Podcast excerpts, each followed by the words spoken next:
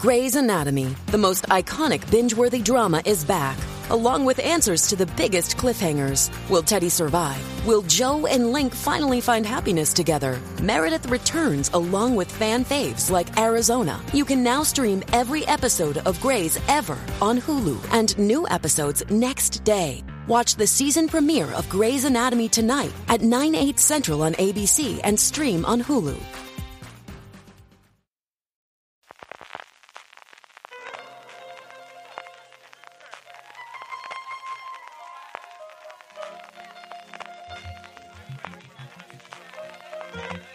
Estás escuchando Fuera de Series con CJ Navas.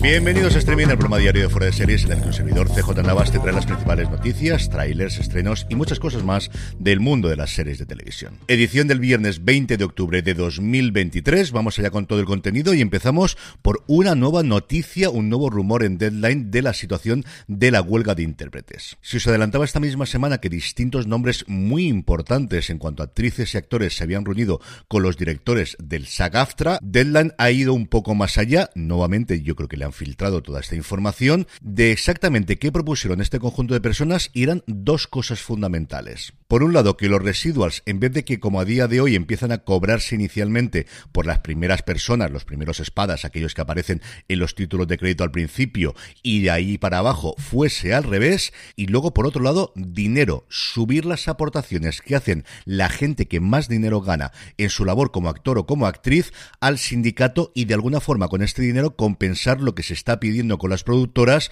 y que volvamos todos al trabajo. A día de hoy, cuando un intérprete quiere pertenecer a la saga AFTRA y cumple los requisitos, que fundamentalmente es haber aparecido en alguna producción que esté recogida por algún convenio del sindicato, tiene que, por un lado, pagar una especie de peaje de entrada que son 3.000 dólares, y luego hay una tarifa fija anual de 231,96, me encanta lo del 96, al final supongo que será una actualización por la inflación, más, y aquí está la clave, un porcentaje sobre los ingresos que cobras al año por tu labor como intérprete de un poco por encima de un 1,5%, en concreto un 1,575%, eso sí, con un tope de un millón de ingresos al año. Es decir, que si cobras un millón o 50 millones o 100 millones al año, y esta gente de la que estábamos hablando, pues no posiblemente no 100, pero varias decenas de millones sí, siempre, siempre pagarían como máximo, aparte de esa cantidad fija de 231,96, 15.750 dólares al año. Y lo que ofrecían a estas personas, encabezada por Josh Clooney, que hizo unas declaraciones directamente a Deadline, que quizás es la gran noticia de todo esto, es eliminar esa barrera, ampliar eso, y él cifraba la cantidad que se podía recaudar por parte del sindicato en torno a 50 millones al año. ¿Y qué creo que es lo que está? ¿Y qué es lo que creo que está ocurriendo aquí? Pues que empieza a haber un grupo de decenas, centenares y posiblemente miles de personas de las que todos conocemos sus nombres y apellidos, de las que al final van a los premios, que están viendo que la cosa se está alargando demasiado, que tienen producciones a mitad, que tienen cosas que hacer, que en muchos casos tienen productoras con gente contratada para poder hacer proyectos personales y que están empezando a ver que la cosa se está alargando mucho y que tienen que poner un final, aunque sea poniendo dinero de su propio bolsillo. Desde luego, esta es una derivada que no esperaba, aunque después de que saliese eso el martes parecía que los tiros podían venir más o menos por aquí, todo esto en un clima nada propicio para la negociación en función de las últimas declaraciones cruzadas entre Ted Sarandos, que hizo la presentación de resultados de Netflix, en la que me referiré posteriormente cuando hablemos de industria, y el negociador principal del sindicato, Duncan Captree Ireland. Sarandos, como os digo, en la presentación de resultados, en la entrevista posterior que hubo a la misma, acusaba al sindicato de haber roto la inercia de las negociaciones, pero que por su parte se volvían a sentar cuando quisieran, pero según todo lo que yo he podido leer fueron ellos los que se alargaron de la mesa de negociaciones y Captre Iran le respondió una cosa que yo creo que tiene toda la razón del mundo por lo que yo he podido leer y conocer, que es no os podéis enfadar porque hiciésemos lo que nos pedisteis, que era esta forma de calcular esas cantidades adicionales que queremos cobrar, nos convence, buscar una alternativa, la buscamos y cuando la presentamos os largáis. Eso le contaba Captre Ireland a Deadline, les llamaba irresponsables a todos los jefazos de Hollywood que se marcharon de la negociación y como os digo, Josh Clooney está en ello, pero a lo mejor ni siquiera él es capaz de arreglar esto en un tiempo rápido. Yendo ya con el resto de contenidos, hablamos de premios y es que esta semana se dieron a conocer los galardonados con los premios Ondas en su 70 edición. En serie estuvimos bastante reparto. La gran ganadora, para mi modo de ver, fue Televisión de Cataluña, el TV3 o la antigua TV3, que ahora están cambiándole el nombre al unirla con la cadena de radio con dos producciones que tuvo. Intérprete masculino fue a Execuo, a Juan Diego Boto por No Me Gusta Conducir y Patrick Criado por Las Noches de Tecía. A3 Media también repitió con serie de drama llevándose La Ruta.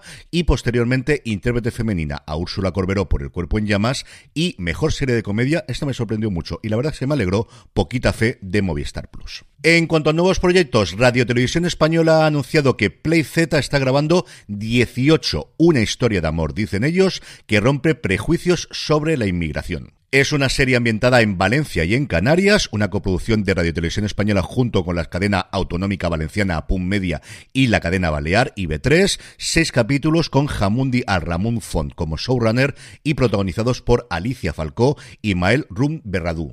Celia y Moa se conocen en una cocina. Para Celia este trabajo es una condena. Una juez le ha condenado a hacer horas al servicio de la comunidad.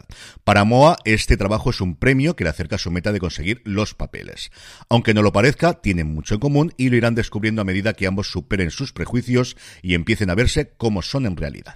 En cuanto a fechas de estreno, Movistar Plus nos trae la segunda temporada de Condena, la serie británica protagonizada por Bella Ramsey, el próximo 17 de noviembre. La serie, cuya primera temporada ganó dos premios BAFTA, mejor miniserie y mejor actor principal para Sean Ben, nos muestra en esta ocasión un retrato carcelario desde el punto de vista femenino. Kelsey, Orla y Abby, interpretadas por Tamara Lawrence, Jodie Whittaker, creo que es lo primero grande que hace después de Doctor Who, y como os había dicho anteriormente, Bella Ramsey, son tres nuevas reclusas que ingresan el mismo día en el centro penitenciario de Carlingford. Las tres comparten celda y se ven obligadas a afrontar juntas su nueva realidad en un terreno hostil y desconocido. Y como os podéis imaginar, a pesar de la constante sensación de amenaza y de la violencia que se respira en los pasillos, las tres se hacen fuertes en su mutuo entendimiento y descubren lazos de conexión que no esperaban. Y también el 17 de noviembre es el día elegido para Netflix para estrenar la segunda temporada de Sagrada Familia, la serie de Manolo Caro, que sí, sí, va a tener segunda temporada. Volvemos a tener a Naya Ninri y a Alba Flores, también a Macarena Gómez, a Iván Pellicer, a Alex García o a Laura Laprida, y en esta segunda temporada se suman Paul Hermoso, Javier Pereira o Abril Zamora. Todo ello en una nueva temporada que contará con ocho episodios en los que seguiremos descubriendo nuevos secretos de Gloria Román, el personaje de Noyan Ninri, y de todo lo que es capaz esta familia para protegerse. Y terminamos como siempre con noticias de industria, hablamos de los resultados trimestrales de Netflix, unos resultados que como es norma de la casa iban acompañados de una carta escrita a los accionistas por parte de Netflix y que siempre es bastante interesante analizar y comentar. Y en este caso, leyendo el PDF original, lo que más me ha llamado la atención es la cantidad de veces que se cita la palabra engagement.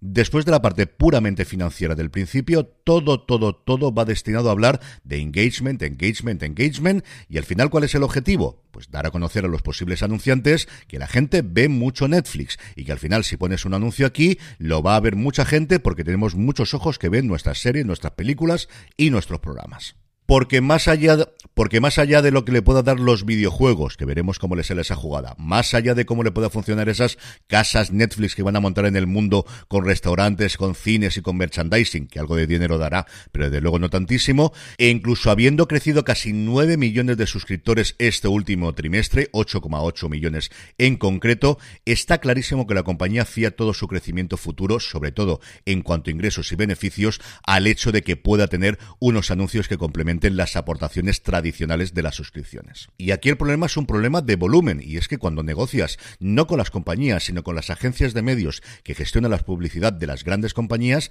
necesitas un volumen lo suficientemente grande de gente. Y están en ello. Han crecido un 70% los suscriptores con respecto al trimestre anterior que optan por la tarifa con anuncios, pero es que venían de un suelo muy muy bajo. Prácticamente uno de cada tres nuevos suscriptores allí donde está disponible la tarifa con anuncios parece que elige esa tarifa, pero como os digo, el mundo de la publicidad es un mundo de volumen y necesitan hacer crecer ese número cuanto antes mejor. Y eso, como os digo, en un trimestre en el que han crecido 9 millones, muy por encima de las previsiones de Wall Street, en el que se van a ahorrar por temas de la huelga casi 4.000 millones sobre lo que esperaban gastarse en este año, que como ahorro no es ninguna tontería, ya lo quisieres desde luego Warner Brothers o cualquiera otra de las grandes compañías, y en el que el efecto de capar las cuentas compartidas en Estados Unidos, que era su gran miedo, dicen que ha funcionado mucho mejor de lo que ellos esperaban, que las cancelaciones han sido prácticamente mínimas, por debajo de lo que ellos esperaban, y lo que están viendo es que la gente se está reconvirtiendo especialmente a esa tarifa con anuncios. Y tan buenos y tan buenos han tenido que ver estos resultados para anunciar simultáneamente que suben los precios